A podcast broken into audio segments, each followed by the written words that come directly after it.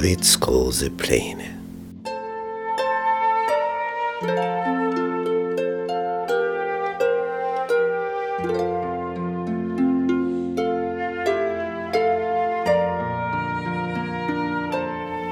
Als nun der König in seinem Hause saß und der Herr ihm Ruhe gegeben hatte, vor allen seinen Feinden umher, da sprach er zu dem Propheten Nathan.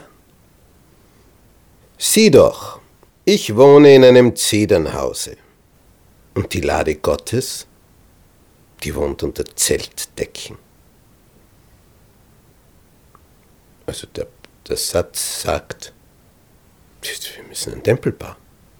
Und der Nathan, was hat er für eine Meinung dazu? Wohlan alles, was in deinem Herzen ist, das tu, denn der Herr ist mit dir. Tja, und in der Nacht kam aber das Wort des Herrn zu Nathan. Der Prophet war ein bisschen zu vorschnell gewesen. Den Tempelbau, da ist ein Prophet immer dafür. Was kriegt Nathan für eine Botschaft? So spricht der Herr. Solltest du mir, David, ein Haus bauen, dass ich darin wohne? Habe ich doch in keinem Haus gewohnt seit dem Tag, da ich die Israeliten aus Ägypten führte bis auf diesen Tag, sondern ich bin umhergezogen in einem Zelt als Wohnung.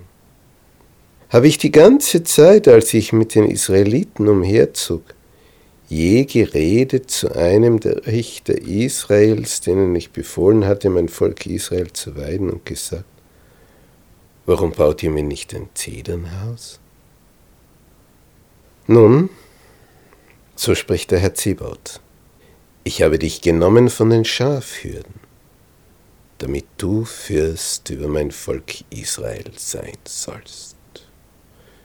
Ich bin mit dir gewesen, wo du hingegangen bist, und habe alle deine Feinde vor dir ausgerottet.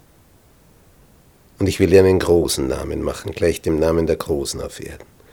Und ich will meinem Volk Israel eine Stätte geben und will es pflanzen, dass es dort wohne und sich nicht mehr ängstigen müsse. Und die Kinder der Bosheit es nicht mehr bedrängen. Und wie vormals seit der Zeit, da ich Richter über mein Volk Israel bestellt habe, will ich dir Ruhe geben vor allen deinen Feinden. Und der Herr verkündigt dir, dass der Herr dir ein Haus bauen will. das ist jetzt nun hochinteressant. David will Gott ein Haus bauen und dann sagt Gott, ich will dir ein Haus bauen. Und er meint damit eine Familie, eine Dynastie. Wenn nun deine Zeit um ist und du dich zu deinen Vätern schlafen legst, will ich dir einen Nachkommen erwecken, der von deinem Leibe kommen wird dem will ich sein Königtum bestätigen und der soll meinem Namen ein Haus bauen. Und ich will seinen Königsthron bestätigen, ewiglich. Ich will sein Vater sein und er soll mein Sohn sein. Dein Haus und dein Königtum, lässt Gott David ausrichten, sollen beständig sein in Ewigkeit vor mir und dein Thron soll ewiglich bestehen. Als Nathan alle diese Worte an dies Gesicht David gesagt hatte, erfährt also David, er soll nicht bauen, obwohl er das so gern gemacht hätte, einen Tempel für Gott. Aber als er hört, dass ihm eine, eine beständige Familie zur Seite sein wird über die nächsten Generationen, die an der Regierung sein wird, sage, wer bin ich? Was ist mein Haus, das du mich bis hierher gebracht hast? Du hast dem Hause deines Knechtes sogar für die ferne Zukunft Zusagen gegeben. Und das noch menschenweise, oh Herr. Und was soll David noch mehr reden mit dir? Darum bist du groß, Herr, denn es ist keiner wie du, ist kein Gott außer dir, nach allem, was wir mit unseren Ohren gehört haben. Wo ist ein Volk auf Erden wie dein Volk Israel? Und dessen Willen Gott hingegangen ist, es zu erlösen. Dass es sein Volk sei und ihm einen Namen zu machen und so große und furchtbare Dinge zu tun damit du Völker und ihre Götter vertriebest vor deinem Volk, das du dir aus Ägypten erlöst hast. David ist voll des Lobes und voll des Dankes. Und ob es nun Außenpolitik, Innenpolitik ist, der Herr segnet es, die Feinde werden besiegt. Und dann kommt eine Szene, in Kapitel 9 des zweiten Samuel-Buches, wo so richtig das Herz Davids sichtbar wird. Er forscht, ob es noch Verwandte gibt aus der Dynastie von König Saul, die noch übrig geblieben sind. Und dann wird ein Diener, der damals bei Saul gedient hat, Ziba, zu David gerufen gefragt, gibt es da noch irgendjemand? Und dann sagt Ziba, es ist noch ein Sohn Jonathans da. Der ist aber lahm an den Füßen. Wo ist er? Ja, dort und da. Bringt ihn her. Und als der jetzt kommt, fällt der David zu Füßen, der Mephibosheth, und befürchtet, umgebracht zu werden. Denn das war früher so. Neue Herrscherfamilie wird die alte erledigt.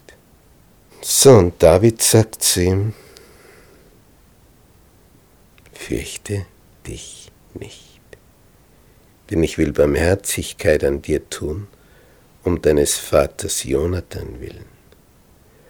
Und ich will dir den ganzen Besitz, den ganzen Besitz deines Vaters Saul zurückgeben. Du aber sollst täglich an meinem Tisch essen. Der Mephibosheth weiß nicht, wie ihm geschieht, er fiel nieder. Wer bin ich, dein toter Hund? Und David ruft den Ziba, diesen Diener, alles, was Saul gehört hat und seinem ganzen Hause, habe ich dem Sohn deines Herrn gegeben. So bearbeite ihm nun seinen Acker du und deine Söhne und deine Knechte und bring die Ernte ein. Und dann verfügt er, und Mephibosheth, der soll täglich an meinem Tisch essen. Täglich an meinem Tisch.